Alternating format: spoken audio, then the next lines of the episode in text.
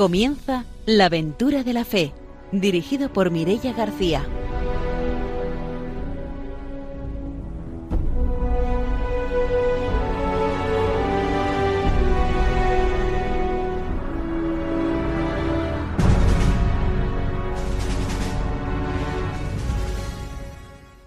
Muy buenas noches desde Radio María. Empezamos un nuevo programa de la aventura de la fe.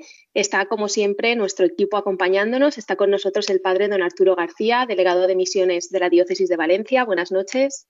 Muy buenas noches a todos radioyentes. Una alegría de poder estar ahí con ustedes y poder animar la misión desde la radio y desde la oración. Está también con nosotros Ramiro Fauli. Buenas noches. Hola, buenas noches. Hoy nos vamos a la zona de Cataluña, eh, vamos a saludar a una misionera, Angelina, eh, que estuvo muchos años en Bolivia y que es de Vilanova. Pues como siempre, mandamos los saludos de Ramiro y vamos a saludar también a nuestra invitada de hoy, que es María Luisa Ramírez, que es misionera del Verbum Day. Buenas noches, bienvenida. Buenas noches, es un placer estar con vosotros. Pues será como siempre después de la formación y de las noticias cuando tengamos la oportunidad de escuchar esa entrevista sobre el testimonio misionero. Saludamos también a nuestros técnicos, a Ramón y a Ángelo, y empezamos ya nuestro programa con la formación misionera.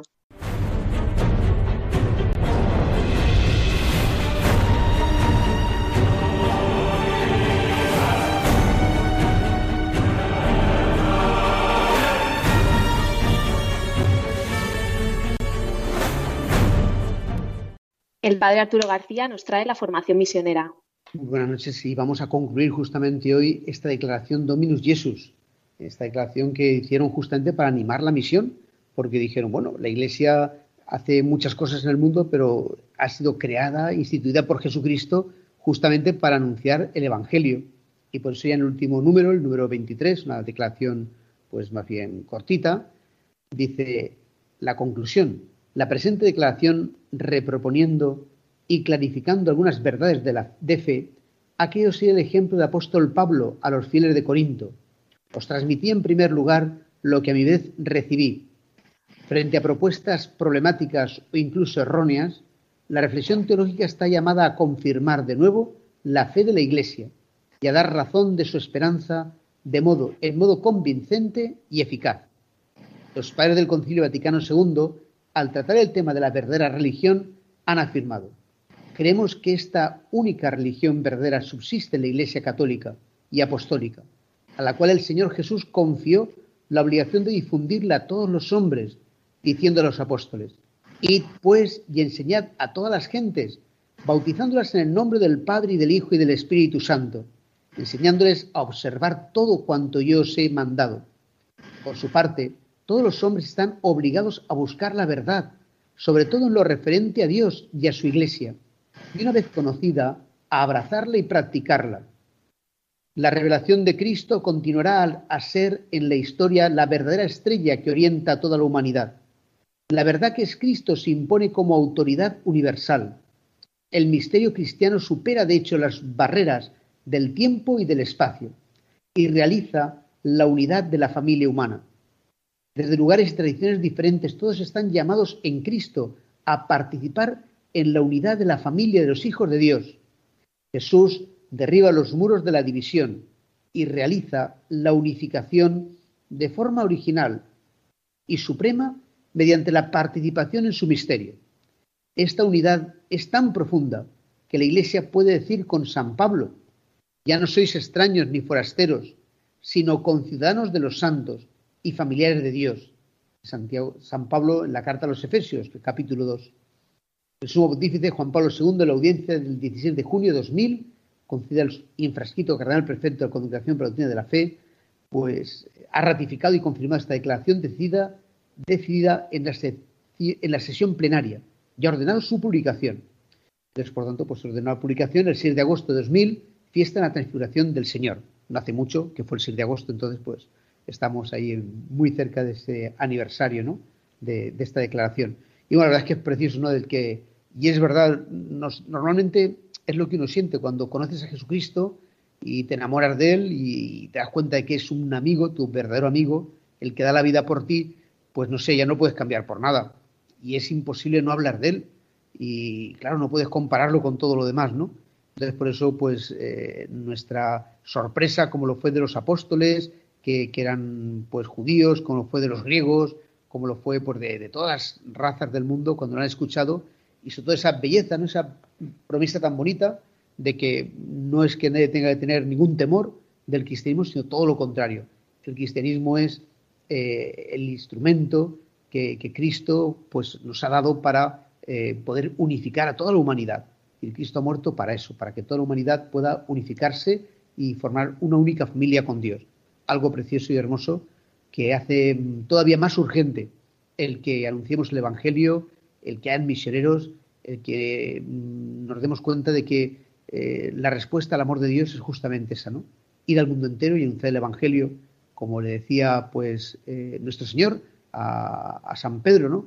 ¿Me amas? Pues pastorea estas ovejas, ¿no? Cuando el Señor ve tantas ovejas sin pastor por el mundo, pues que, el Señor nos conceda esta gracia de que la Iglesia cada vez más pueda anunciar el Evangelio a todas las eh, gentes y todo el mundo pueda convertirse y hacerse cristiano, que, es bueno, pues encontrar ese verdadero rostro de Dios y la paz para la tierra. Pues hasta aquí nuestra formación misionera de hoy. Nos vamos con las noticias.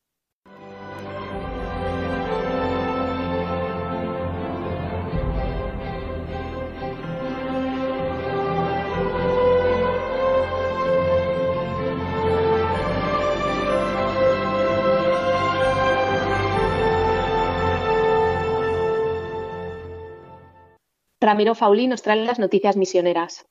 Bien, dos breves noticias. Una sobre África y es la situación de la República Centroafricana que han denunciado los obispos. Los obispos de la República Centroafricana han expresado su preocupación por la violencia que sufre el país, llamando a todas las partes involucradas a poner fin a esta violencia, mientras se agrava la situación humanitaria de los más de 700.000 desplazados. En un comunicado comunican y lamentan que los grupos armados están concentrados ahora su presencia en las periferias y en determinadas localidades donde extienden su dominio y cometen atrocidades. Observamos, dicen los obispos con consternación, el recurso al, el recurso al uso prohibido de minas antipersonas que provocan la desolación de la población y la muerte de nuestros conciudadanos. Así pues, nosotros aquí en Europa no nos estamos enterando de lo que ocurre a nuestros hermanos africanos. Parece que los medios de comunicación solamente nos alertan de algunas noticias de interés, mientras que las catástrofes que están ocurriendo en el continente africano son calladas por los medios de comunicación. Pero allí donde está la iglesia, donde están los misioneros, se alza el clamor de la gente pobre y de la gente que sufre, y a su lado está la iglesia para ayudarles y acompañarles. Y la otra noticia es una noticia mm, dirigida también a todos los que están interesados en la Amazonía, y es que los ocho vicariatos de la Amazonía peruana han abierto un único portal. Ya sabemos que en el documento Querida Amazonía el Papa instó a la unificación y a diseñar programas propios para Amazonía. Y bajo un dominio que se denomina queridaamazonía.pe de Perú, ya está operativa una página web del Centro Amazónico de Antropología y Aplicación Práctica, este portal de información web representa a la red eclesial panamazónica, la REPAM, en Perú y reúne a ocho vicariatos de la Amazonía peruana en un mismo espacio para compartir proyectos, novedades e iniciativas. Este sitio web fue creado con el objeto de visibilizar las comunidades forestales y promover las vocaciones a la Amazonía en la Iglesia peruana para despertar laicos que se comprometan, así como religiosos, religiosas y sacerdotes que deseen ir a estos lugares como misioneros a esta bendita tierra de Dios, así como lo ha declarado a la agencia Fides, la Conferencia Episcopal Peruana. Así pues, animamos a todos los misioneros a fijar también su atención en esta zona de la Amazonía y a responder al llamado del Papa. ¿no? Hay que recordar que también hemos dado varias noticias de algunos vicariatos de Perú que pertenecen a esta red panamericana de Amazonía. Pues aquí animar a todos también a que nos informemos y veamos los proyectos y aquellos que podamos colaborar o aquellas congregaciones, sacerdotes y también laicos que quieran donar parte de su vida a este territorio que está tan necesitado, pues que se animen a ser misioneros en la Amazonía. Pues cerramos nuestra sección de noticias misioneras de hoy y nos vamos con la entrevista.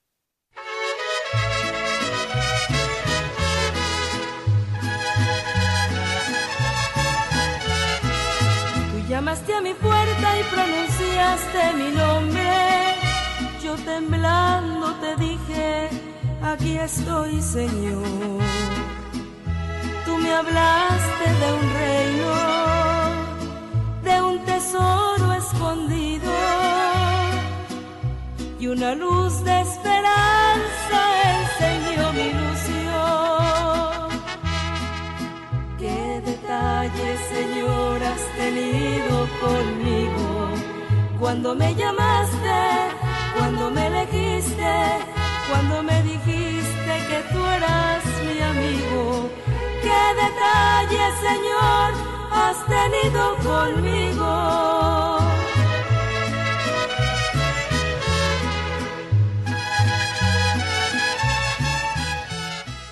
Esta noche en la aventura de la fe entrevistamos a María Luisa Ramírez, que es misionera del Verbum Day. Buenas noches de nuevo. Buenas noches. Bueno, María Luisa, pues para empezar nos gustaría que te presentaras para que nuestros oyentes te conocieran. Yo soy María Luisa Ramírez Valdés, misionera del Verbum desde hace 33 años y he mm, realizado mi misión principalmente en el territorio mexicano. En principio de mi vida misionera estuve en Colombia y me ha tocado ir eh, en breves momentos a algunas otras misiones eh, especiales, extraordinarias de la comunidad, a algunos lugares asignados temporalmente, nada más. Pero mi mayor experiencia ha sido en países de Latinoamérica. Pues, ¿cómo fue aquella primera experiencia? Pues para mí muy novedosa y muy impactante. Primero porque era muy jovencita y la verdad abrirte a un nuevo lugar, una nueva experiencia, con una cultura totalmente distinta, aunque fuera latinoamericana y de habla castellana, sí que me significaba mucho. Primero por el desarraigo de mis costumbres para adaptarme a una cultura que no era la mía. Y segundo, abrirme a un panorama y a un paisaje totalmente nuevo en cuestión de misión, en cuestión de cultura y en cuestión de, de costumbres. En realidad, el impacto más fuerte para mí fue encontrarme con una comunidad y con una realidad de muchísima pobreza a todos los niveles. A mí me tocó estar allí hace más de 25 años en Colombia. Recordemos que históricamente el país estaba muy devastado por, por la incursión de grupos paramilitares, acordonado también por situaciones de violencia y de mucha inseguridad. Nosotros como extranjeros no gozábamos de muchas garantías eh, individuales. Me tocó también estar eh, en un momento en que había toque de queda. O sea, tanto los ciudadanos de Colombia como nosotros los extranjeros teníamos que custodiarnos y cuidarnos en ciertas horas del día.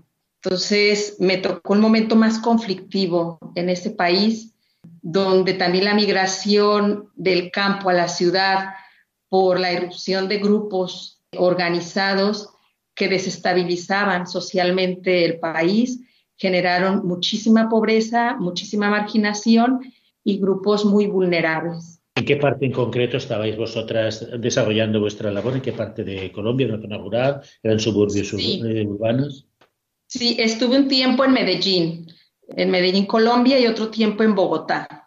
Vivíamos en una zona marginada de la ciudad de Medellín, un barrio muy, muy peligroso y muy difícil, o sea, de, de caminar por allí, ¿no? A mí una de las cosas que me impactó muchísimo es eh, ver por primera vez en mi vida y en mi historia personas comiendo de la basura y asistir por allí a los lugares donde había mercado y eso, de los almacenes de fruta y de verdura, donde veías mucho indigente buscando el alimento para vivir. Incluso encontrarte por las calles muchísima gente viviendo debajo de, puentes y es eh, el impacto eh, de pobreza, el desequilibrio incluso a esos niveles, a mí sí que me, me podía mucho, me costaba un montón.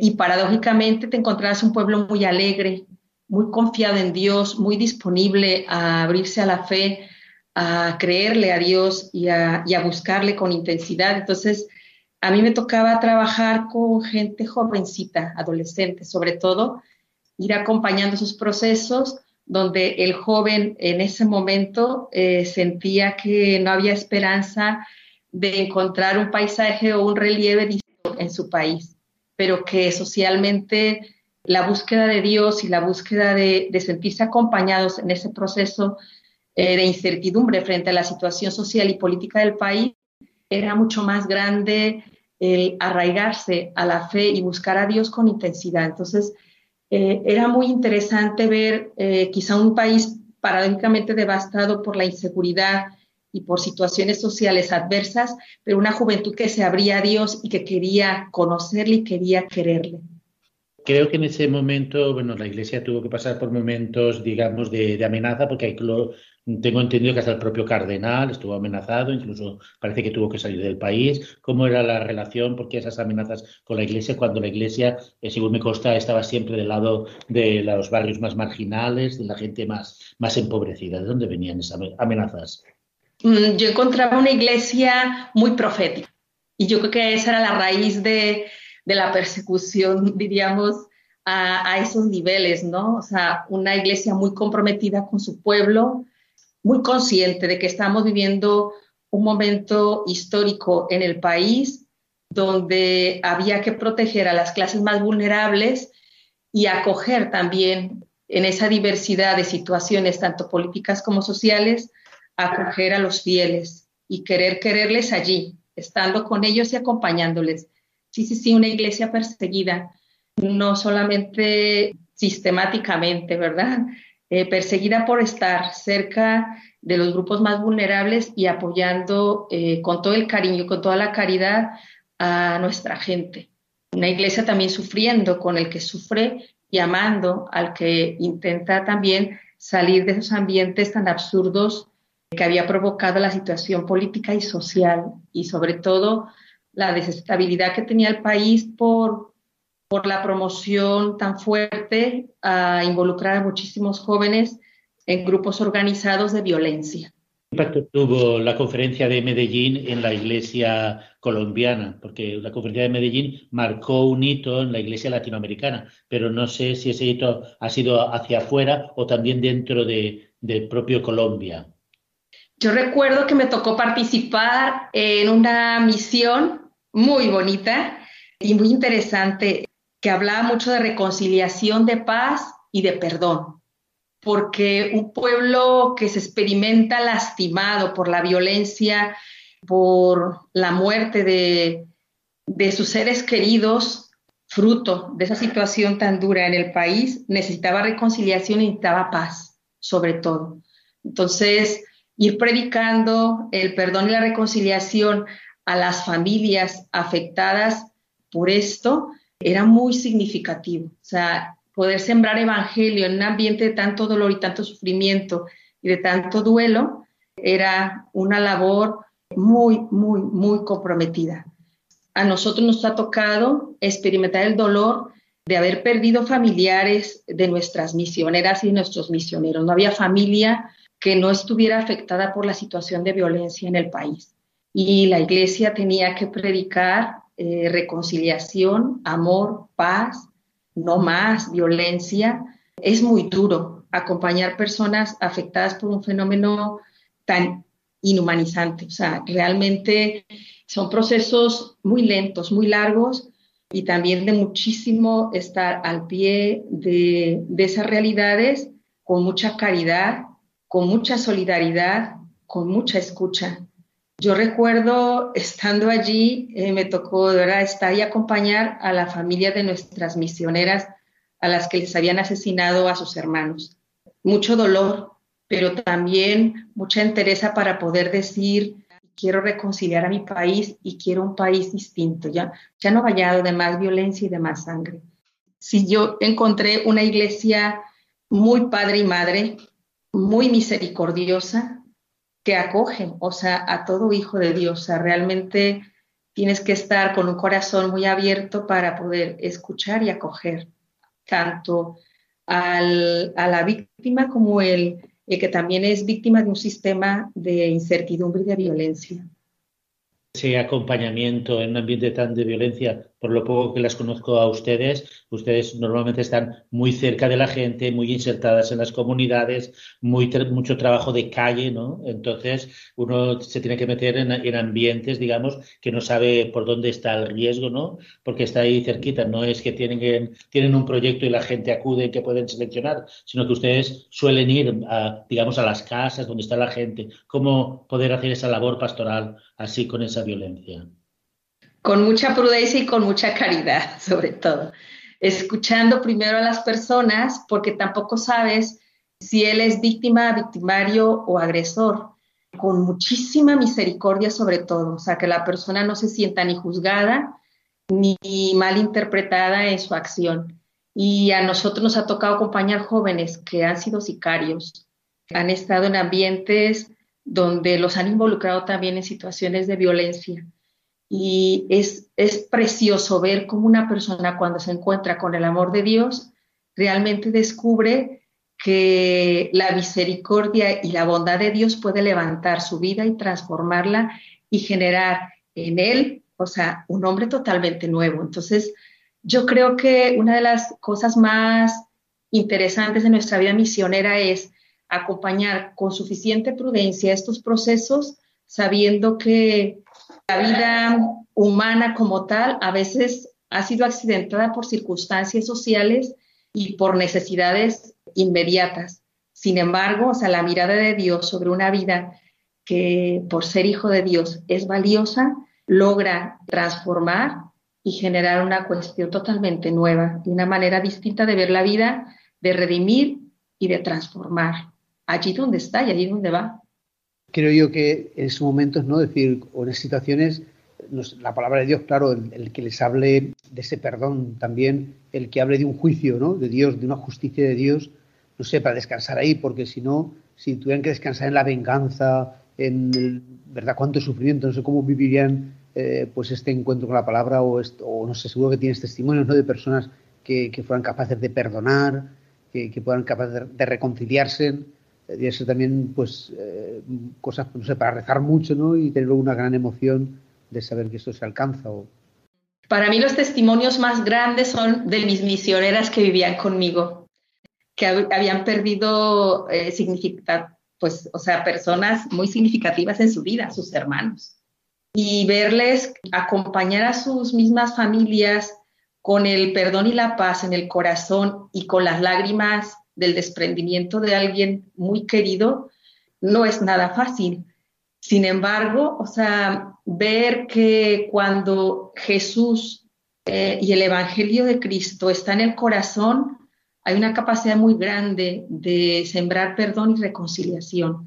No es nada fácil cuando has perdido un ser querido y lo tienes ahí al lado y que muchas veces sabes quién ha sido la persona que, que ha atentado contra la vida de tu ser querido porque pues eso en los barrios sencillos la noticia corre muy rápido.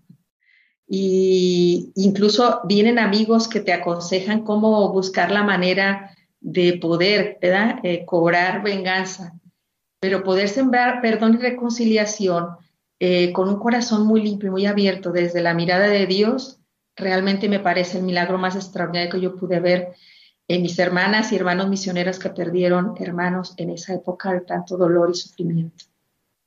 Y es una población también que, no sé, también tienen bastantes vocaciones, ¿verdad? Eh, de sacerdotes, de religiosas. Será también por ese sufrimiento, porque a veces uno piensa, después del sufrimiento, pues parece que viene una, una floración, ¿no? Pues no sé, quizá después de la Segunda Guerra Mundial en toda Europa, pues hubo muchas vocaciones, mucho crecimiento de la Iglesia. Eh, no sé, puede ser también que allí el vivir la vida así de esa forma tan, eh, tan cercana, pues en esa inestabilidad, en esa presencia, pues a que la gente, o es que la gente ya es religiosa de por sí, ¿no? ¿Y cómo puede ser que sean tan religiosos y a la vez que haya esa circunstancia de tanta injusticia, ¿no? Sí, Yo creo que mm, eh, la vida eh, se vuelve a resignificar después de una experiencia así.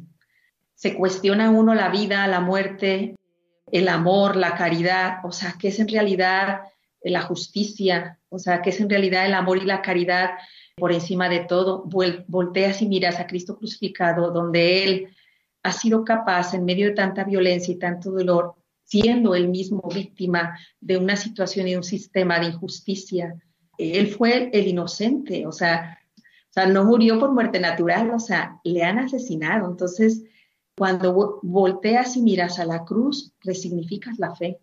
Y entonces empiezas a entender el cristianismo como una opción de vida, o sea, no como una forma de predicar la caridad y el amor, sino que en Cristo puedes encontrar la manera de poder redimir a la humanidad amando más, perdonando más, queriendo querer más por encima del propio dolor y de la propia incertidumbre frente al futuro. O sea, miras a Jesús en la cruz y dices, ¿cómo ha sido capaz este Dios hecho hombre de perdonar y dignificar al hombre a través de la cruz? Y entonces, solo entonces empieza a entender lo que significa eh, sembrar amor en la humanidad. Y sí, sí, sí, es verdad que se generan eh, nuevas, nuevas vocaciones y yo creo que se renueva la vocación entera. O sea, no solamente se renueva la nuestra como, como vida misionera, sino que se renueva muchísima eh, realidad alrededor que también resignifica su vida, su historia y su sentido para vivir y para entregar la vida. Entonces, ya no te apuntas a cualquier proyecto. Quieres remediar el mal en la humanidad amando más, entregando la vida, sirviendo, o sea, a la medida de Cristo. O sea, incluso eh, yo también desde ahí entiendo una iglesia mártir, muchas veces en el silencio, con la prudencia suficiente, y una iglesia mártir que se entrega dando el día a día un poco más de lo que te parece demasiado poco para poder salvar y solventar una realidad que necesita más amor, el mismo amor de Cristo. Es un contraste, ¿no? De que a lo mejor a veces aquí te encuentras con personas que, que de repente, no sé, se enfadan con Dios, por decirlo de alguna forma, ¿no? Porque ha muerto alguien, porque... Y en cambio, ¿cómo es al revés, ¿no? Para nosotros la fe es, al contrario, eh, una muerte como te acerca a Dios para buscar su justicia, para buscar su, amor, su vida.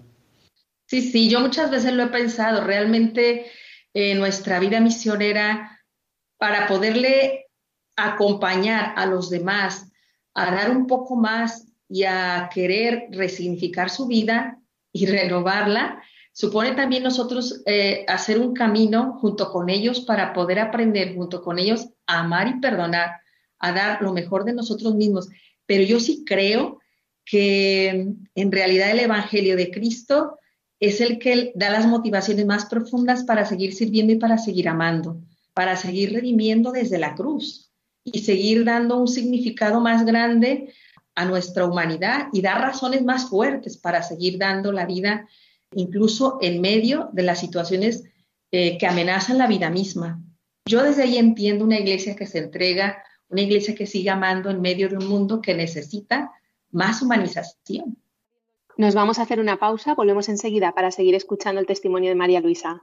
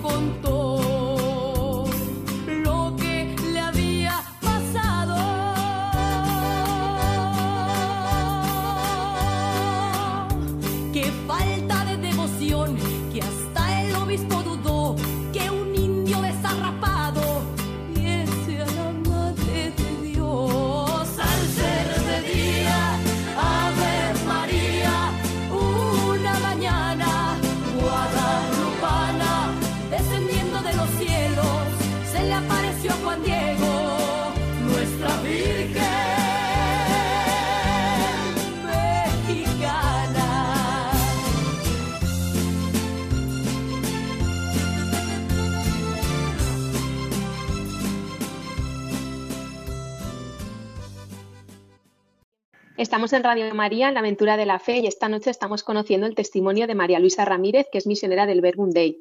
Antes de la pausa nos ha estado un poco repasando su etapa en, Colombia, esa primera experiencia misionera en Colombia, y a mí me gustaría preguntarte ahora sobre la experiencia en México. ¿Cuál es la misión que, que has estado llevando a cabo allí? En México he tenido varios panoramas. La primera parte de mi vida misionera fue en la Ciudad de México, una gran ciudad como todos saben, famosamente conocida que tiene, o sea, millones de habitantes, ¿no? Yo siempre le llamaba, ¿no? La selva asfáltica. es verdad que es una urbe muy grande, eh, con unas necesidades eh, apremiantes a nivel de evangelización en un mundo tan disperso, tan bombardeado por un sistema también eh, materialista totalmente, ¿no? Entonces, en la Ciudad de México me tocó también estar en mis eh, momentos juveniles de la vida misionera, diría yo, ¿no?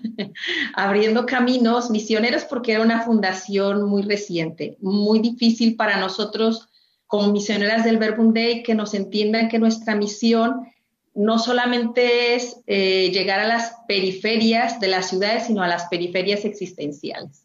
Entonces te encuentras gente con mucha formación, con mucha capacitación, pero poco cariño por Dios.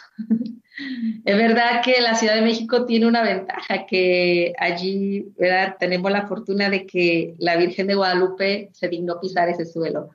Eh, sin embargo, encontramos una pluralidad de, público y de personas, ¿no? Un mundo un poquito más cerrado eh, metódicamente a la fe porque la gente va muy corriendo y afanada por las cosas que le urgen inmediatamente, o sea, el trabajo, el estudio, el sobrevivir en una sociedad que, te estigma por no tener un nivel, o sea, eh, alcanzable dentro de unos estámenes eh, sociales, eh, de mucha competitividad y mucha competencia. Entonces, encuentras muchísimos jóvenes ilusionados por, por los sueños, ¿verdad? Que, que les coloca el materialismo en la cabeza, compitiendo, retando a los evangelizar también jóvenes en, la selva asfáltica no es nada fácil, ¿verdad? Nos tocaba ir mucho por las universidades, a formar pequeñas fraternidades donde eh, a los jóvenes les enseñábamos a conocer la voluntad de Dios a través de la palabra y algunos temas interesantes, o sea, podíamos abrir diálogos abiertos con ellos eh, tipo forum, donde ellos podían preguntar sus inquietudes, cuestionar a la religión, a la fe, cuestiones de búsqueda de felicidad, de estilos de vida, ¿verdad? Era muy interesante. O sea, en la Ciudad de México me tocó así, pero también me ha tocado estar en zonas marginadas de Jalisco y de Michoacán, eh, ejerciendo misiones populares en los tiempos de Semana Santa. este, y la última visión que tuve antes de venir aquí a Europa fue también en, una, en un pueblo muy marginado de la ciudad de Colima. Se llamaba, era una montaña y a veces piensa uno que en pleno siglo XXI todavía no hay, eh, o sea, que están llegando toda la infraestructura moderna eh, hasta los pequeños pueblos. Pues no, o sea, me ha tocado estar en lugares que aún así, siendo siglo XXI, todavía no tienen todos los servicios necesarios para una, una realidad en un tiempo tan moderno que no tengan sistemas de drenaje y sistemas pluviales y acceso a lo que quizá nosotros en una sociedad totalmente moderna nos es fácil hacer un clic, prender la luz, hacer un clic y tener wifi. Es interesante. Me ha gustado mucho también esas zonas de misión donde me ha tocado llevar a Jesús Eucaristía para celebraciones de liturgia de la palabra y no tener un lugar donde, donde reposar mi Señor. Eso sí que me ha impactado mucho. Llegar a un pueblo donde le dicen, hermana, vaya y le va a tocar las celebraciones de Semana Santa. Ya vas por allá al pueblo, que son como 12 horas entre transporte terrestre, luego caminando, hasta que llegas por allí a la comunidad y te encuentras que preguntas dónde está la capilla. No, no tenemos capilla, hermana. ¿Y dónde está el sagrario? No tenemos sagrario, hermana. Entonces, tener que custodiar a Jesús Eucaristía cuatro días ha sido muy interesante. Custodiarlo para poder celebrar la liturgia de la palabra con esa pequeña comunidad donde el sacerdote posiblemente va cada tres meses o cada seis meses.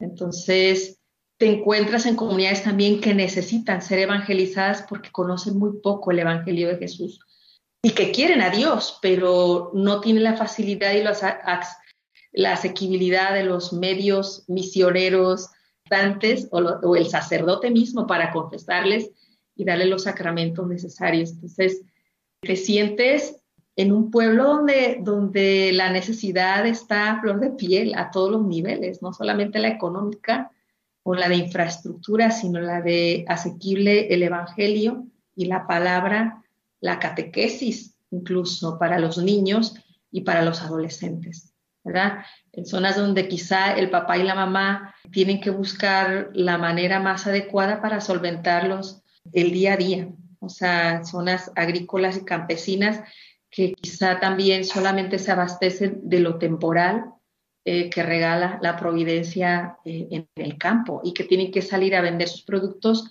a las grandes ciudades cuando es oportuno. Entonces, eh, me ha gustado mucho esa última experiencia donde llevas a Jesús de Eucaristía y lo abrazas y lo contienes y lo custodias por un buen tiempo para poder darlo a los fieles cristianos que quieren acercarse a a eso, a comulgar, porque ni siquiera pueden tener una Eucaristía normal como lo tenemos nosotros cada día en nuestras ciudades.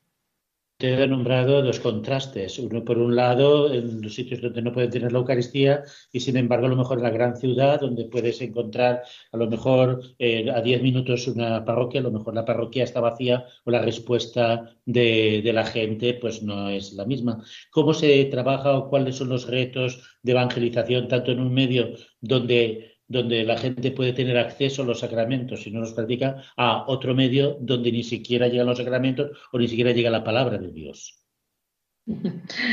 Pues los dos son, eh, yo me gusta mucho eh, mencionar eh, Evangelium Gaudium, del Papa Francisco, ¿no? Dice, ojalá podamos llegar a las periferias existenciales, ¿no? Tanto una como la otra eh, son zonas periféricas, a donde también a Dios se le ha marginado y donde el ser humano también se ha autoexiliado delante de Dios.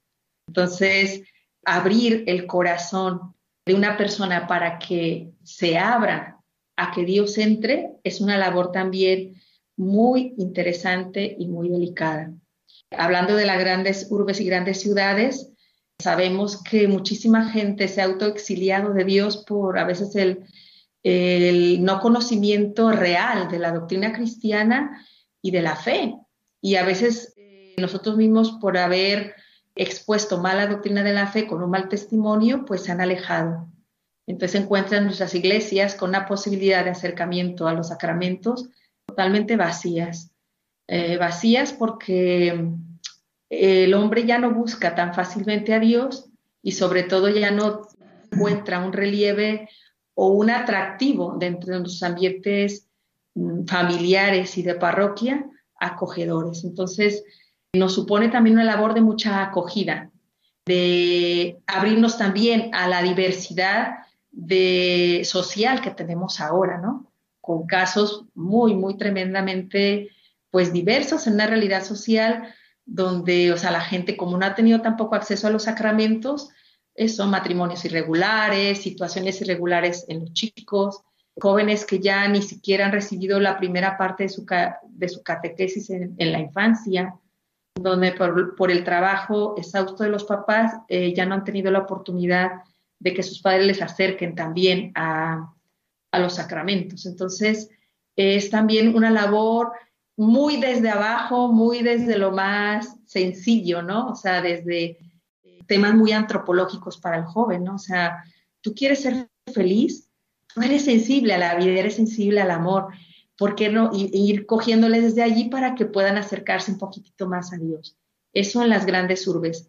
Y también en, las, en los ambientes más sencillos de las periferias, en nuestras grandes ciudades y también en nuestros pueblos, acercar a Dios también de una manera muy alegre y muy feliz. O sea, que, que encuentren que nuestra vida, cuando Dios la ha llenado y la le ha regalado toda la ilusión y toda la esperanza por vivir, tiene sentido, llama mucho la atención. Entonces te preguntan, esto que dice Evangelio Infianti, ¿no? que podamos provocar interrogantes en los, en los demás. O sea, ¿quién es ese Dios que hace feliz? ¿Quién es ese Dios con el cual hablan personalmente y que le regala sentido para vivir y sentido para enfrentar los retos cotidianos de la vida? ¿Y cómo es allí, o sea, cómo sería, está en Radio María, cómo es la devoción a la Virgen María, pues, no sé, en México, claro, fíjate, en Virgen de Guadalupe, ¿no? O en Colombia, no sé, decir, cómo, eso en qué medida ayuda, cómo, si sirve también un poco para animar más a una fe católica, ¿no? Es decir, a no caer en una secta, no sé, ¿cómo lo he visto todo esto? ¿Cómo lo he vivido allí? La devoción a la Virgen.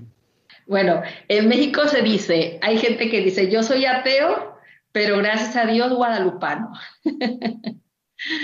Eh, es muy interesante, o sea, la figura de María como, como estrella de la evangelización creo que ayuda mucho a abrir eh, caminos de misión en nuestro país.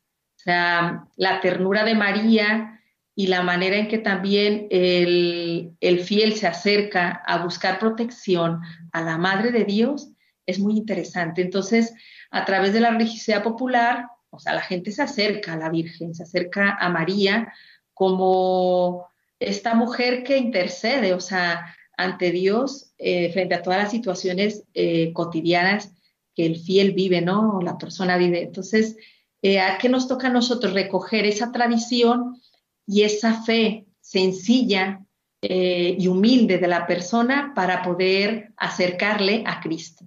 Y es lo que dice, ¿verdad? Muchos documentos, a Cristo por María. Y creo que María sí tiene un papel muy grande en nuestra incursión misionera. es verdad, habrá gente a confesional, bueno, que se dice a confesional, que se dice eh, a religiosa o que no profesa ninguna eh, confianza en ningún ser extraordinario o todopoderoso, ¿no? Pero eh, que sabe que la madre está allí para acogerle y para, para quererle y para cuidarle. Entonces, a través de María, acercamos a los otros a la figura de Cristo y a nuestro Dios. Entonces, yo creo que es una pedagogía muy muy sencilla, sin embargo, eh, muy significativa. O sea, nuestros pueblos se reúnen en torno a María, a rezarle aunque sea una Ave María y a pedirle que le haga favores. Entonces, a través de esto se va evangelizando, se va cristianizando, ¿verdad? María siempre nos lleva a Cristo. Quería un poco plantear, eh, ustedes que se dedican tanto, digamos, a la meditación de la palabra, ¿no? y, digamos, al cultivo de la espiritualidad. ¿Cómo percibe actualmente eh, este mundo que parece que el sentido de la trascendencia se diluya, pero por otro lado eh, están aflorando movimientos espirituales o de meditación en una búsqueda transpersonal o una búsqueda de la trascendencia? Cuando, digamos, hay, aquí en la Iglesia tenemos, digamos, una espiritualidad que puede aportar mucho, ¿no? A la sociedad actual. Sí, yo creo que mm, eh, nuestro fundador siempre decía, muchas veces las personas no creen en Dios por ignorancia, por desconocimiento de la palabra. A mí me encanta pensar, bueno, me voy mucho a la fuente de nuestros padres de la iglesia, ¿no? O sea, San Ireneo decía, saber encontrar las semillas del verbo en las personas.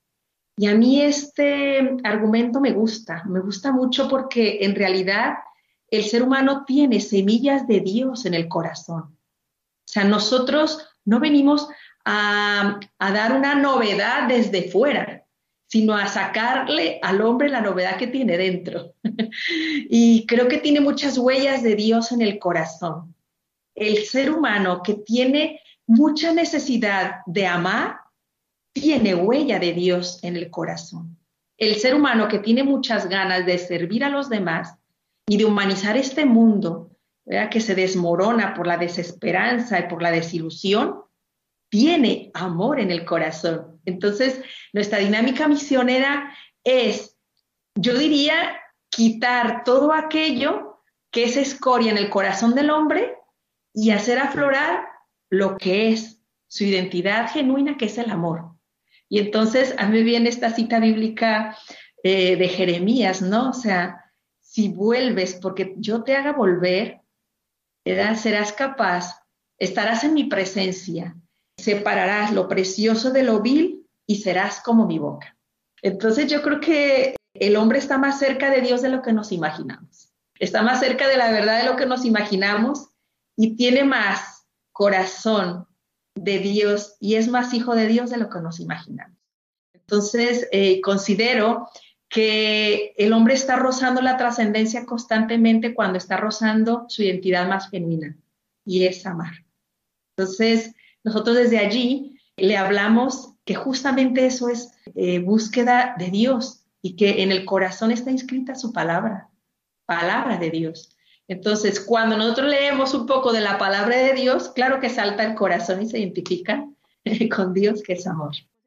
Hemos estado un poco repasando tus experiencias misioneras en Colombia y en México, pero a mí me gustaría ir ahora al principio a preguntarte sobre cómo nace tu vocación para ser misionera. Muy bien, muy bien. Esa es una pregunta que casi todo el mundo me la hace, porque dice, ¿cómo es que después de 33 años sigue viva tu ilusión misionera y tu vocación por seguir amando? ¿no? Bueno, yo de profesión soy educadora, o sea, me tocó eh, la gran fortuna de, elegir una carrera muy bonita y muy humanizante. Me encargaba de la formación inicial de los parvulitos, ¿no? Entonces, cuando yo hice mis primeras prácticas profesionales, me marcó mucho la experiencia de un pequeño de cuatro años. Me llamaba mucho la atención que él era muy violento, o sea, eh, siempre venían los compañeritos a decirme, maestra, eh, Héctor nos pegó, o sea, nos golpeó, nos riñó, está enojado. Y entonces yo una vez me senté con Héctor. ¿Usted sabe lo que es una vida de cuatro añitos? O sea, apenas cuatro años. Digo, a ver, Héctor, ¿por qué eh, riñes con tus compañeros? Dice, porque nadie me quiere. Y porque yo quiero que todos se mueran, decía. Ay, qué chiquillo. Digo, Héctor, ¿pero por qué dices eso? Dice, es que a mí nadie me quiere. Yo no quiero vivir.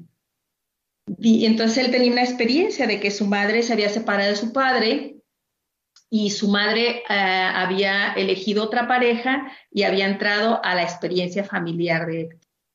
Entonces eh, él decía que, que, nadie le quería, o sea, que él era ignorado, que él era, su madre ya estaba atendiendo como otro amor, pues, entonces que él, él no, como que si sobraba en este mundo. A mí me, me impactó mucho porque ¿por qué un niño de cuatro años es capaz de decir que no tiene sentido para vivir? ¿no?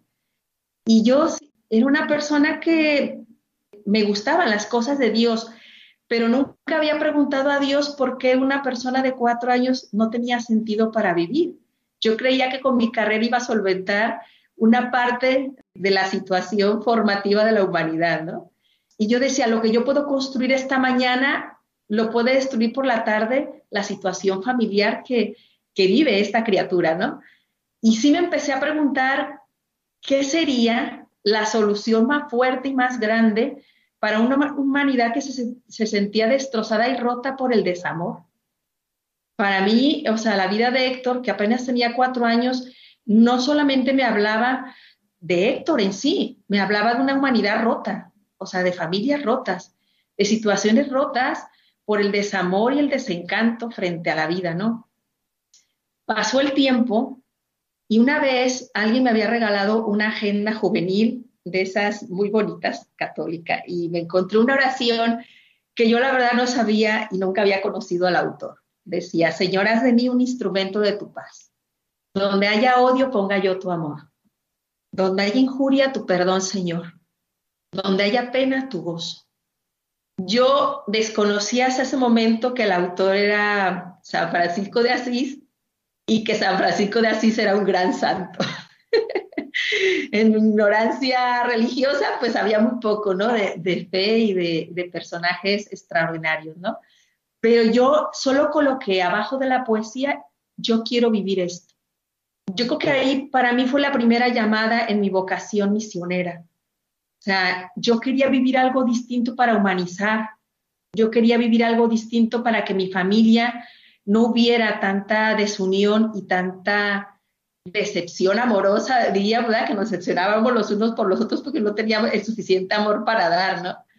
Eh, yo quería humanizar mis ambientes profesionales, yo quería humanizar eh, aquí donde iba, ¿no?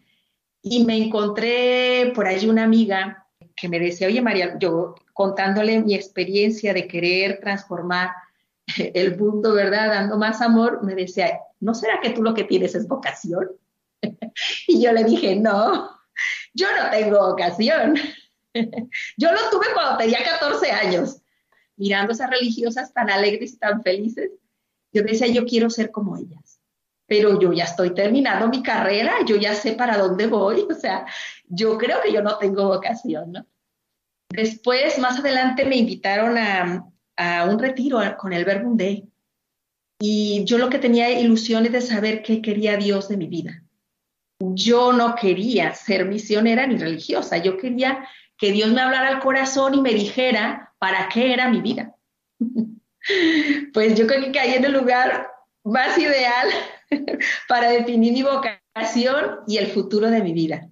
Y creo que allí fui capaz de escuchar la voz de Dios que me decía, la ilusión que tú tienes de humanizar al mundo es la misma que tengo yo.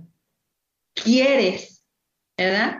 Formar conmigo un solo amor inmortal y transformar los ambientes y la vida y el corazón del hombre a través de la predicación de la palabra.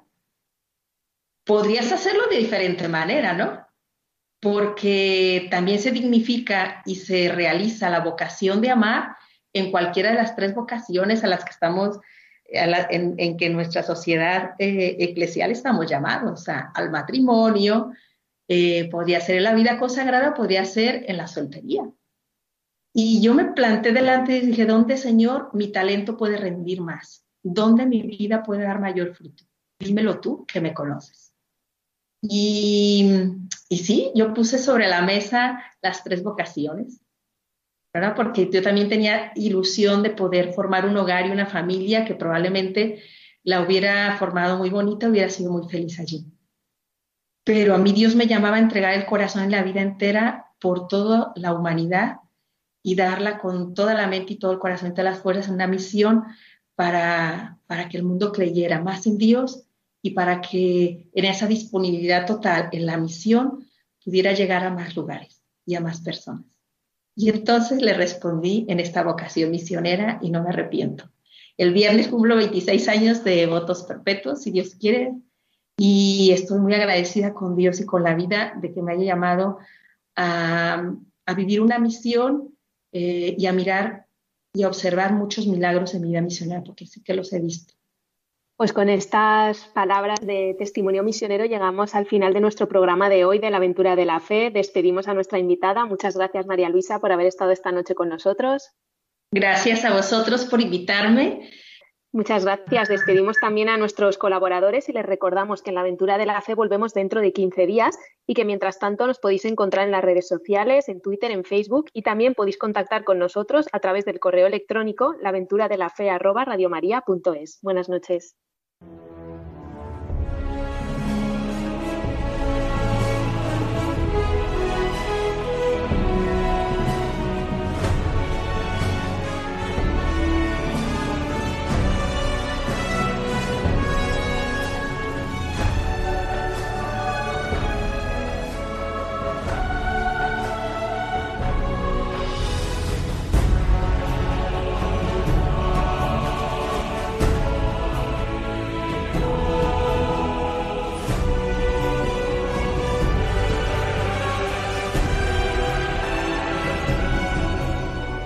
Han escuchado en Radio María La aventura de la fe, dirigido por Mirella García.